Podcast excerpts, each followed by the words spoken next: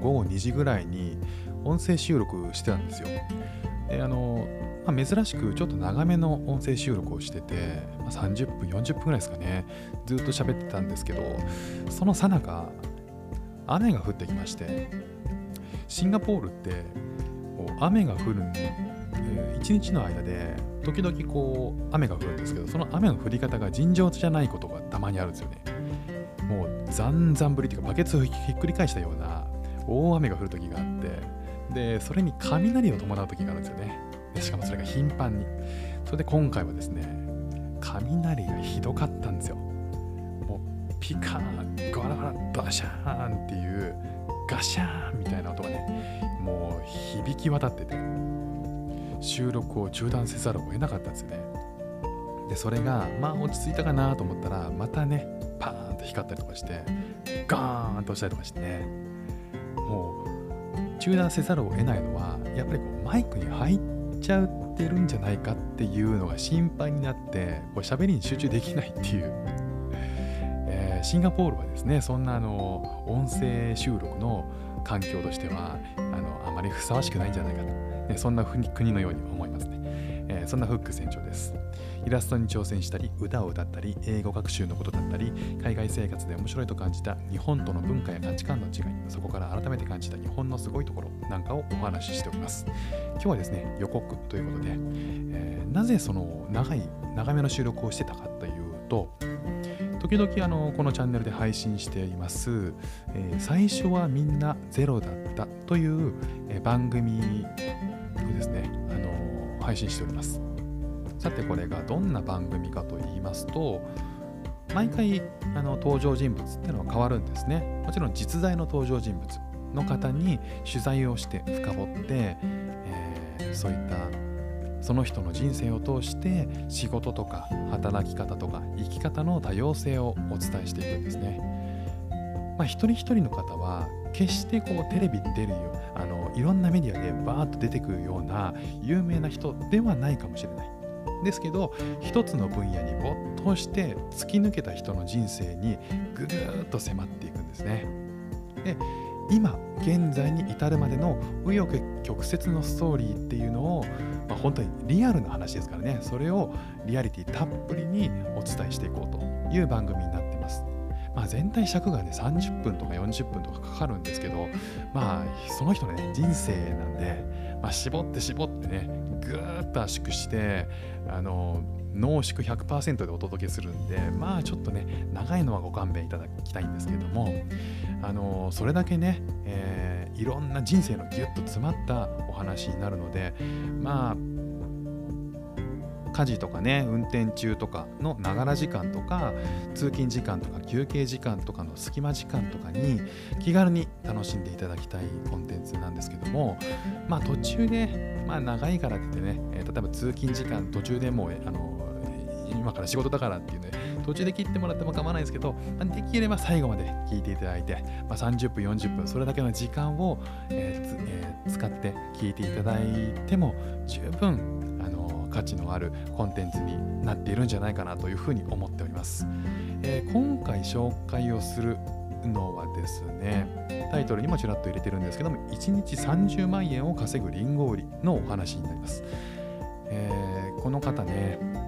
東京・世田谷にリンゴの行商で、えー、妻と5人の子供を育てるっていう男性なんですね。この方リンゴを売って生計立ててるんですけれども単にこう行商っていう昔ながらの商売をしながら、えー、大家族で、えー、ほっこりと暮らす人っていう紹介じゃないんですね。路上でリンゴを売って驚くほどの月収を稼ぎ出してる。前代未聞の行商人の物語なんですよ。しかもねこの方リンゴを売って生計立ててますけど元ジャズピアニストなんですよね。いやーもう数奇な反省ですよ。そのね、えー、反省なぜリンゴに行き着いたのか。そういった話をぐーっと深掘って紹介しております。世界的奏者の言葉に影響されたりとか中学中学1年生で学校を中退してしまう。その後余命3ヶ月のこの少年に起きた奇跡。楽屋の雑用係に任命されてそこで何が起きたのか。電話一本で音楽学校に入学した後に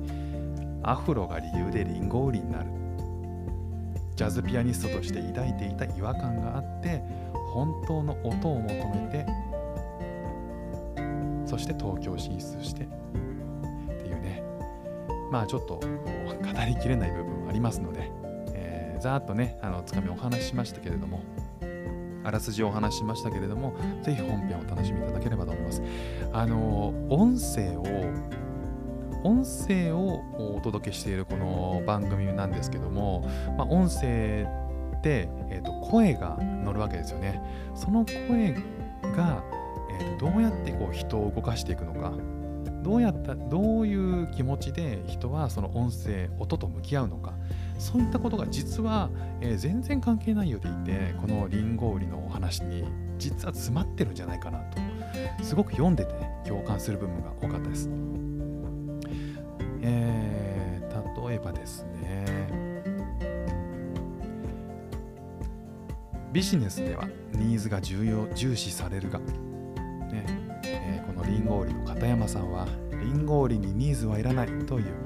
片山さんの行書を見ているとリンゴは好きじゃない。ちょうど今家にリンゴがいっぱいある。という人たちが次々とリンゴを買って帰る。それはもはやリンゴが欲しいわけではなく今この瞬間に初めて会った片山さんとの掛け合いに投げ銭しているようにも見える。とかね。例えば、えーと、リンゴを買ったお客さんたちは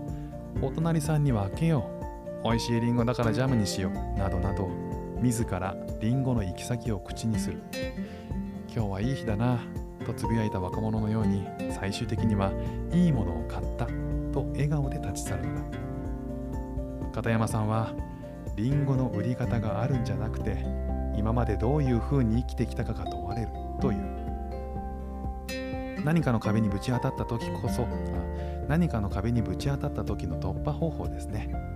僕はあの時こうしたとかそれぞれのバックグラウンドがあるじゃないですか。一度素になってそこに立ち返ることができると突然売れ出すんですよ。逆に自分に違和感があると全然お客さんを呼べません。店に残るのは素になれた人だけですね。こういうふうに言ってるんですね。いやー面白い。こう行商。あまりこう深く接するというか僕は日頃そんなに行商で、えーと、物を買うことはなかったんですけども一回こう片山さんのと偶然出会ってみてそこでどうやってこうリンゴを自分が買ってしまうのかその状況に出くわしたいなというふうに思いました、えー、今これをね収録を終えて、えー、編集中なのでまあ本当に近々、え、それを公開したいと思いますまあ明日か明後日かそのぐらいにはね公開したいと思いますので、ぜひぜひお楽しみいただければと思います。ということで、今日も聴いていただきましてありがとうございました。フック船長でした。ではまた。